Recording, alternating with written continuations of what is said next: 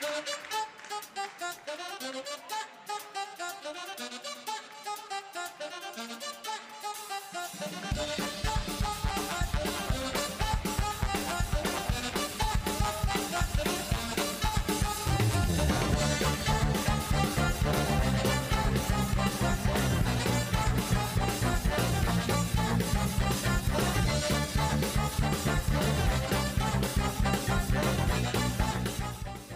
Give you the answer, we take you behind the closed doors of the famed Walt Disney Studio in Hollywood. Doors usually barred to all visitors. Morty, Morty, la timeline ha sido comprometida, Morty. ¿Por qué, Rick? ¿Por qué? ¿Por qué? Porque no llevamos ni una semana de que desde que inició el año ya tenemos que Telmex se cayó. que este que Konami está vendiendo NFTs. No, pero lo que realmente era era que pues ya el Papa Francisco está escuchando Megalovania en el Vaticano. Ay, este si, si no tienes la menor idea de lo que estás escuchando, bienvenido a Café 8 bits semana a semana intentando traerte las mejores noticias, bueno, mejor dicho, noticias diferentes dentro del mundo de la animación y los videojuegos. Y sí, este, no estoy inventando nada de esto. Unas, unas de estas tienen más sentido que otras. Desde Telmex hasta Castlevania, que ya se volvió un NFT. Ah, pero más importante aún que pues dentro de todo... Y es que el, círculo se cierra. Originalmente el youtuber MatPad le había regalado una copia de, de Undertale al Papa Francisco. y ahora, no sé, no sé si estaban de acuerdo, este, si estaban de acuerdo con eso o qué.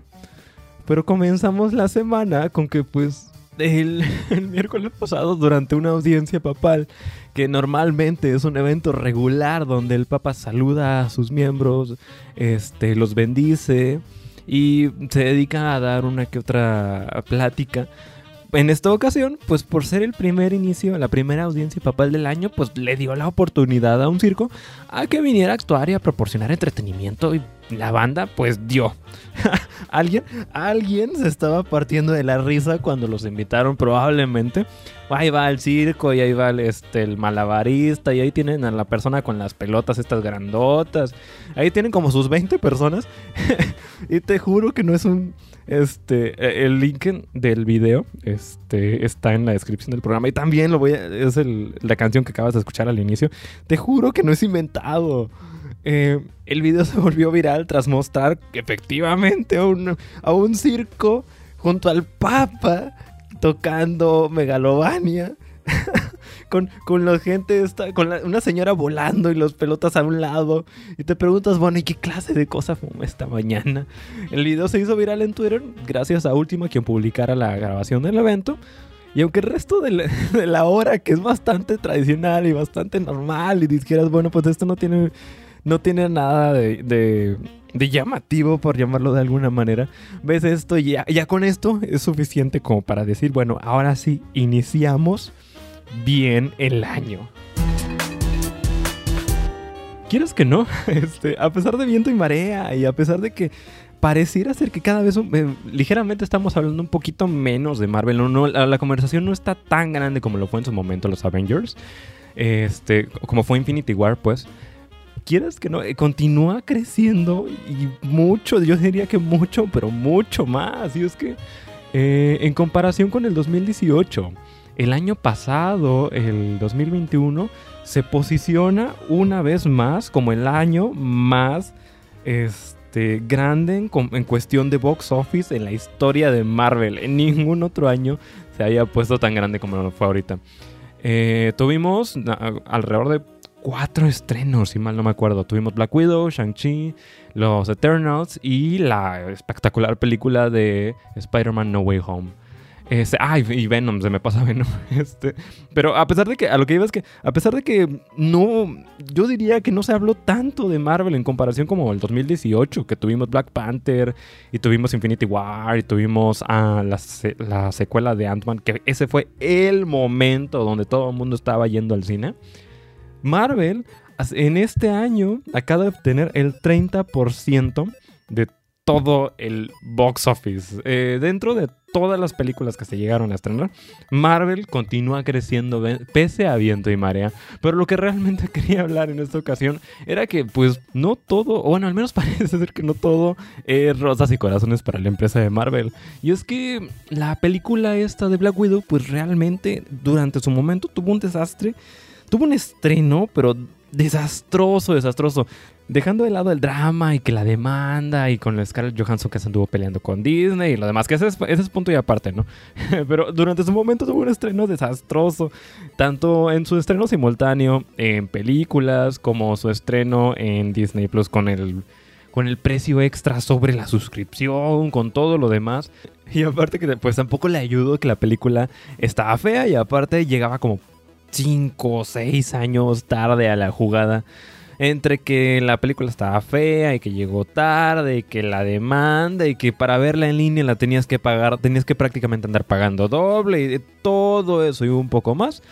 Tuvo un estreno bastante, bastante malo. Bueno, ahora tenemos la noticia de que Black Widow, eh, de acuerdo a, a, la manera en que está encuadrada la noticia, y creo que tengo un problemilla con eso, perdió cerca de 600 millones de dólares por culpa pues de la piratería, ¿de qué más podría ser? No, no, no fue por la película, fue por culpa de la piratería. la noticia hace la premisa de que pues en realidad esos 600 millones de dólares le debieron haber llegado a Disney y que fueron perdidos por, porque la película se pirateó en todos lados, prácticamente tal, tal cual como llegó. Eh, de, alguna manera, pues, tan rápido como llegó, se terminó pirateando. Y mi pregunta es, mi cuestión es, y la razón por la que realmente quería hablar de todo esto es, bueno, si algo nunca fue tuyo, si algo nunca estuvo a tu alcance, cuenta como si lo hubieras perdido, cuenta como si haya, como si haya, como si te lo hayan robado de alguna manera.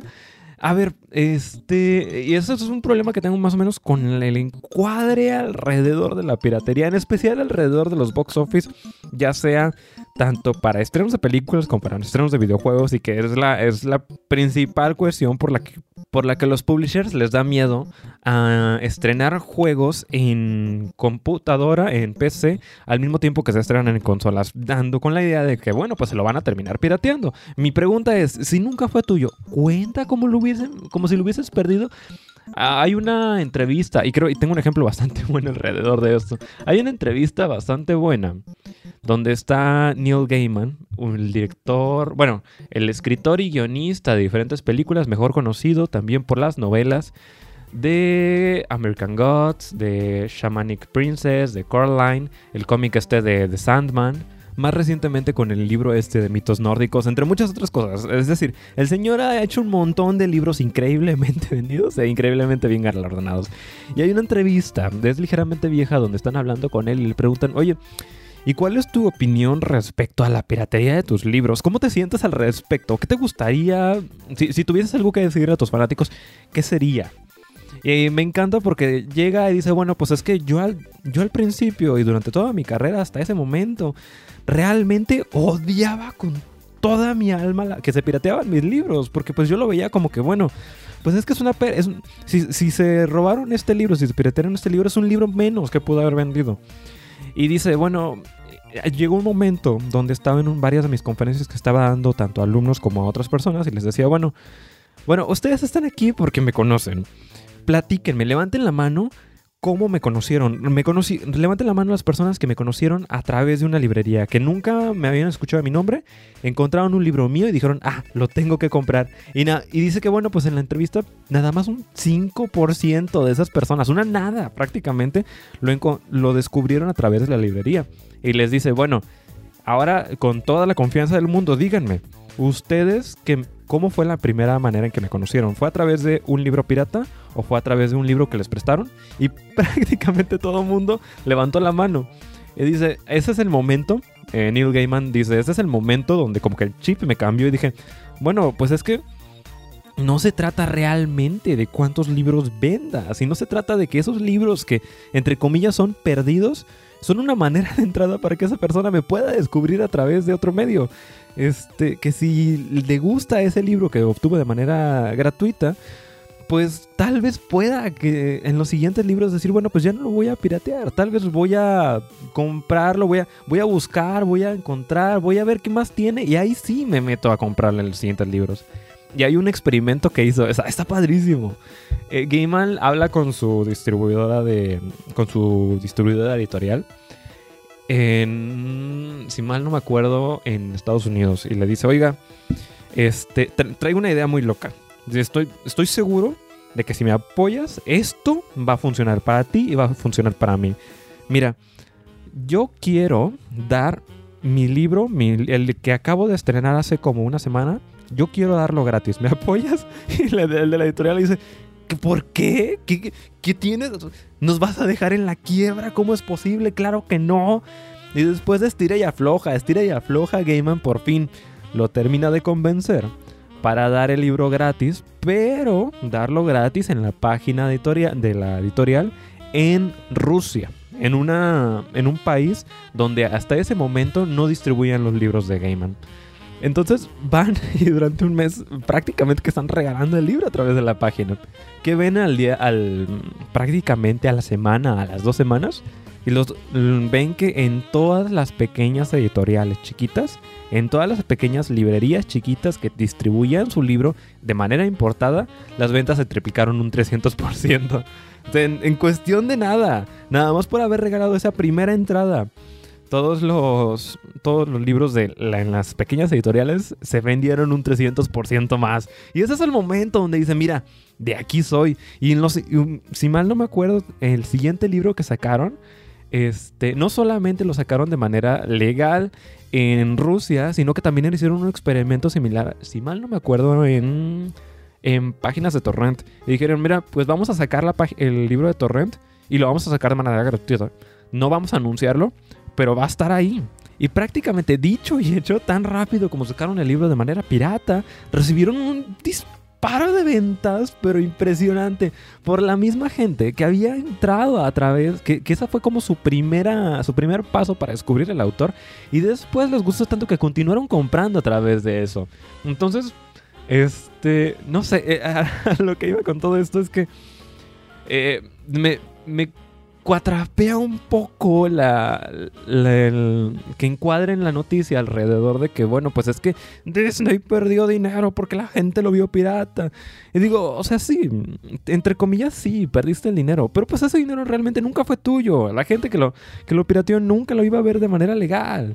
Pero puede que tal vez esa haya sido la manera de entrada para, algunas, para algunos fanáticos que por alguna razón no se hayan metido a Marvel o que no le hayan querido dar una idea y digan, bueno, pues es que tal vez esta fue su primera, su primer eh, pie en la puerta.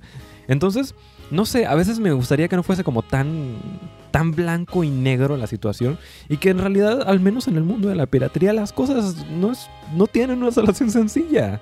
Y es como una, es una, es una constante variante de grises donde sí, puede que se lo hayan pirateado, pero puede que esa, esa venta pirata llegue a desarrollarse en muchas más cosas. Más o menos, este, bueno, antes que nada, pues si te interesa la plática, pues también el link al clip de la entrevista estaría en la descripción del programa. Y si lo quieres buscar, si lo quieres googlear, en YouTube está bajo el nombre de Gayman on Copyright, Piracy and the Web. Es unos 4 o 5 minutos. Y si mal no me acuerdo, el resto de la entrevista debe estar por ahí en un lugar perdido dentro de YouTube. Eh, ah, más o menos una opinión bastante similar a Neil Gaiman la mantiene Pablo Coelho. Él también, de, de acuerdo con él, y me encanta porque también tiene una opinión bastante similar que dice, bueno, pues es que al menos el de acuerdo con él, el mayor orgullo, el mayor privilegio que puedes tener como un autor es no necesariamente vender, sino que realmente seas leído, que, que seas conocido, que alguien haya experimentado, que muchas personas hayan experimentado tu trabajo. Ahora, es completamente entendible, viéndolo desde el otro lado de la moneda, que pues sencillamente no se puede comer de que nada más te lean. Eh, de, algún, de algún lado tienes que, tienes que sacar para el pan. Y una estrategia similar a Neil Gaiman también la ha hecho Pablo Coelho en su momento. Más o menos, claro, con el permiso de su editorial, no lo va a hacer así nomás. Pero pues más o menos una técnica similar a lo que hizo Neil Gaiman.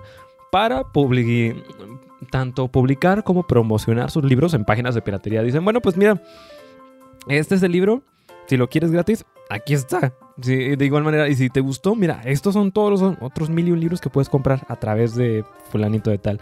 En especial, y de, acuerdo con él, porque pues, al menos en la India, al igual que en la mayor parte de los países tercermundistas, pues la piratería está en prácticamente todos lados. Y en especial eh, allá tienen un problema bastante grande con la piratería física.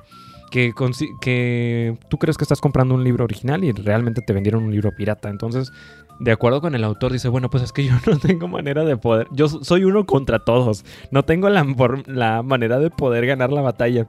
Pero pues si me apoyo a ellos, tal capaz y termino ganando un poquito más deja tú que a veces, precisamente por hablar de piratería, como es un tema tan, tan escabroso entre las mismas editoriales y entre las mismas distribuidoras, pues no, son, no es manera sencilla de, o bueno, al menos yo no he encontrado ninguna manera sencilla de acercarse, tanto para hablar como para distribuir. Hace, ¿qué serán? Aproximadamente como unas dos, máximo tres semanas, la, este, el rival de la Shonen Jump, no, se me está yendo el nombre, pero es prácticamente el, rival de la Shonen Jump, intentó hacer una jugada similar, este empezó a hacer publicidad dentro de páginas de piratería, eh, de piratería en Japón. ¿Qué pasó? ¿Qué es lo que realmente sucedió? Dijeron eh, que tenían como la misma estrategia de Pablo Coelho. Dicen, bueno, pues es que si no hay manera de, de ganarles, pues úneteles. ¿Qué es lo que sucedió? Que el gobierno japonés les cayó con una multota, pero imposible de dinero. Dijeron, oye, ¿cómo es posible que te estés metiendo con la gente pirata? ¿Cómo? De todas las personas se supone que deberías estar en contra. Y en vez de estar, en vez de apoyarlo a que intentar mover las cosas, pues lo terminaron estancando más. Y eso se vuelve más difícil.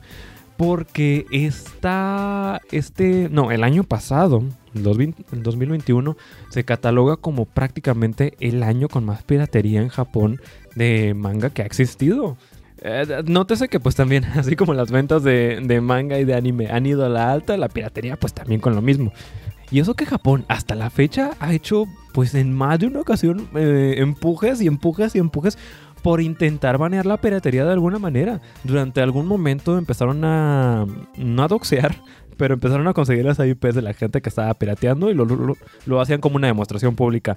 Les metían una deudota o los metían en la cárcel o se cuenta cosas súper mega hiper exageradas.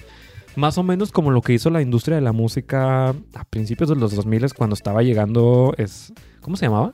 ¿Snapster? No, era otro nombre. Pero cuando estaba llegando el, el torrenting de música, que empezaban a agarrar a dos, tres personas seleccionadas y, casi, casi que como fusilamiento, los ponían, los ponían, los exponían en el público, les ponían una multota imposible o los metían a la cárcel, nada más como para querer espantar a los demás.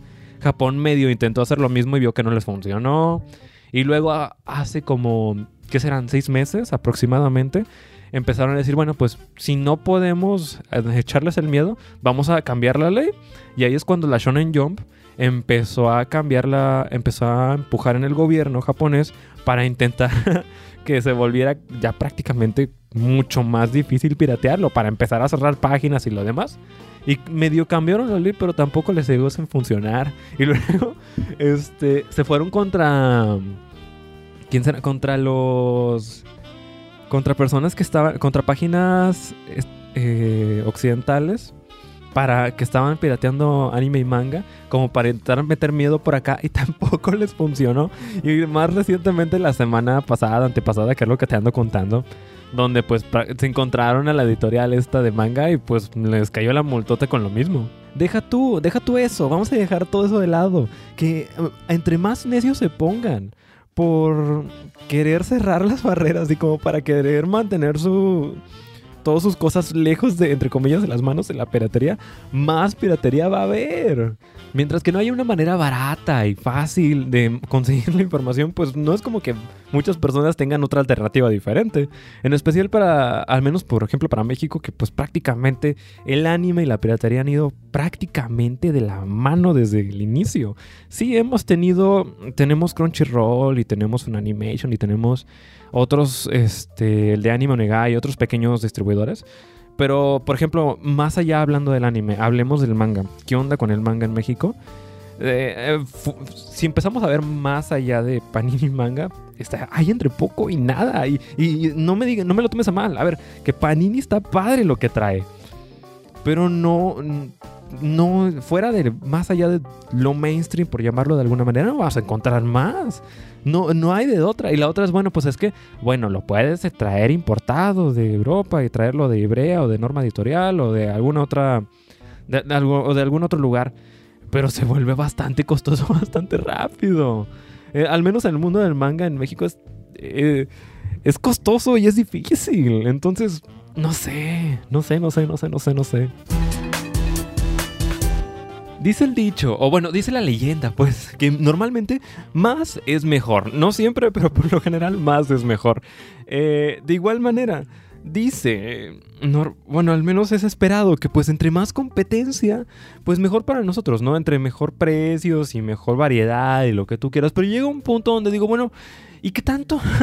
eh, ¿Qué tanto? la competencia que realmente tanto está ayudando. A ver que durante la semana tuvimos la noticia de que la plataforma de streaming de Ubisoft, Ubisoft Plus, estaría llegando a consolas. Principalmente, bueno, a la única consola que sería la de Xbox, la consola de Microsoft. ¿Cuál es el verdadero problema de todo esto? Que el Ubisoft, el Ubisoft Plus estaría llegando a Xbox, pero no como parte del Game Pass. No como por ejemplo EA Play, sino que sería como una suscripción aparte. Por una parte digo, bueno, está bien que tener la opción, pero por otra, ¿realmente alguien lo va a terminar comprando? Eh, hasta la fecha no tenemos ni fecha de estreno, ni tenemos precios. Pero pues si ya tomamos en cuenta que al menos en, en, PC está sobrepreciado, está carísimo el servicio, son 15 dólares el mes para la versión básica y 18 dólares el mes para la versión que te deja disfrutar tanto los juegos con todos sus LCs, que en, en Google Stadia y en Amazon Luna y en donde quieras, gustes y mandes. Este, pues ya nos estamos acercando a los 20 dólares y realmente estamos hablando de juegos de Ubisoft, de, todos los juegos, estamos hablando realmente de juegos de Ubisoft. Insisto, este, de alguna manera la competencia es buena, ¿no? Pero pues ya llegó un momento y aunque los servicios de streaming llegaron para quedarse, llegó un momento ahorita donde digo, bueno, pues ya en consolas tenemos EA Play, digo, eh, sí, el EA Play, tenemos el Game Pass, ahorita estamos teniendo el Ubisoft Plus, no falta hacer que el día de mañana Square Enix también quiera sacar su propio servicio. No sé, y luego tampoco ayuda bastante. Se suponía que los servicios de streaming eran una versión económica para obtener lo mismo que pagábamos antes. Pero pues más o menos en, el momento en que se vuelve como cable y tienes que pagar de que tener diferentes contratos o que tienes que tener eh, diferentes combos. Bueno, este es el que tiene este, este y este canal y este es el que tiene este, este y este otro canal, este otro servicio en este caso. ¿Realmente cuánto es lo que estamos ganando en comparación con, el, con lo que teníamos antes? ¿Cuánto es? Eh... Y ya para terminar con el programa, disparando con las rapiditas. Y es que, eh, pese a que cada vez es menos y menos importante, pues aún así se sigue manteniendo vivo y bastante, pero bastante vivo. Y es que el E3 del 2022, el del presente año, de igual manera que el E3 del año pasado, tampoco se estaría llevando de manera presencial todo 100% digital. Esto debido a las preocupaciones por la nueva variante del COVID-19, la variante Omicron, y además que la noticia fue confirmada por la Entertainment Software Association. Y aunque pues falten algunos meses para que, se para que llegue el evento, eso no cambia que el evento sería 100% de manera digital. Eso sí, lo más probable es que de igual manera que el año pasado cada, cada distribuidora tenga su propio evento, su propio eh, Nintendo Direct personal y bien gracias con el E3. Marca mis palabras que a partir de a partir de los siguientes años muy probablemente estemos viendo bootlegs raros tanto de Winnie Pooh como de Bambi y es que ambos personajes han entrado al dominio público las dos novelas tanto la de Winnie Pooh escrita por Mill y la novela de Bambi A Life in the Woods de Felix Salten son solo un par de novelas que han entrado a la multitud de obras creativas al dominio público tan solo en los Estados Unidos. Y ahí es que a partir del primero de enero de este año, todos estos y más películas y grabaciones entraron a partir ya al dominio público. Es importante distinguir que tanto las adaptaciones de Disney como parte de alguna otra que se haya hecho permanecen bajo derechos de autor. Por lo que si quieres hacer tu propio fanfic o secuela en Estados Unidos, tendría que ser una adaptación remezcla o extensión de las obras originales, las cuales son de 1926. Además que si bien nos va, aunque muy probablemente no suceda, a partir del 2023 más o menos, eh, Mickey Mouse ya sería parte del dominio público. Sin embargo, nótese, y creo que es importante, que esta no es la primera ocasión que, que Mickey está a punto de entrar al dominio público y Disney cambia la ley o Disney hace algo tras bambalinas para cambiar y para que vuelvan a extender unos cuantos años más su poderío sobre los derechos de autor. En la última ocasión lograron hacer que durara 95 años y si bien nos va, vuelven a hacer lo mismo. Aunque puede que se les haya olvidado. Eh, se vale, señor. Corea del Sur hace un buen intento para intentar bloquear los NFTs y es que acaba de lanzar una iniciativa tanto para iOS como para Android en la cual intentan bloquear el uso de cualquier título que haga uso de exactos de los NFTs, específicamente el Comité de Gestión de Juegos de Corea del Sur realizó una petición dirigida a Google y Apple para que bloqueen cualquier juego con compras NFTs dentro de la Play Store y de la App Store respectivamente. De igual forma, buscarán negarles el proceso de clasificación por edades a cualquier título que cuente con los elementos previamente mencionados. Ah, digo, es un buen intento, aunque no es el mejor, porque pues al final del día solamente es eso, una petición. Aparentemente las autoridades de Corea del Sur consideran que este tipo de juegos funcionan de manera similar a las puestas, pero al mismo tiempo también creen que están basados en esquemas manipulativos con los cuales sus desarrolladores buscan obtener dinero fácil. Pero sí, ahora sí. Eh, si disfrutaste esa media hora, si alguna de esas cosas te llegó, te llegó a llamar la atención, se me lengua la traba, pues nada más para decirte que este y programas anteriores los puedes escuchar en Spotify, en iTunes, en Anchor, en Podcast FM eh, o en prácticamente cualquier otro lado bajo el mismo nombre de Café a 8 bits. O de igual manera bajo la misma estación de 9 a 9 y media todos los sábados. He dicho todo esto ya con mi shameless promotion de lado. Realmente, muchas gracias realmente por aguantarme. Quieras que no, este. A ver, a ver, que al menos a mí sí, sí significa mucho.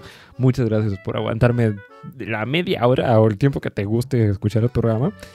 Realmente, muchas gracias por, por permitirlo. Y pues dicho todo eso, y ya dejando todo de lado, cuídate. Y nos vemos, si te gusta, hasta la siguiente semana. Bye bye.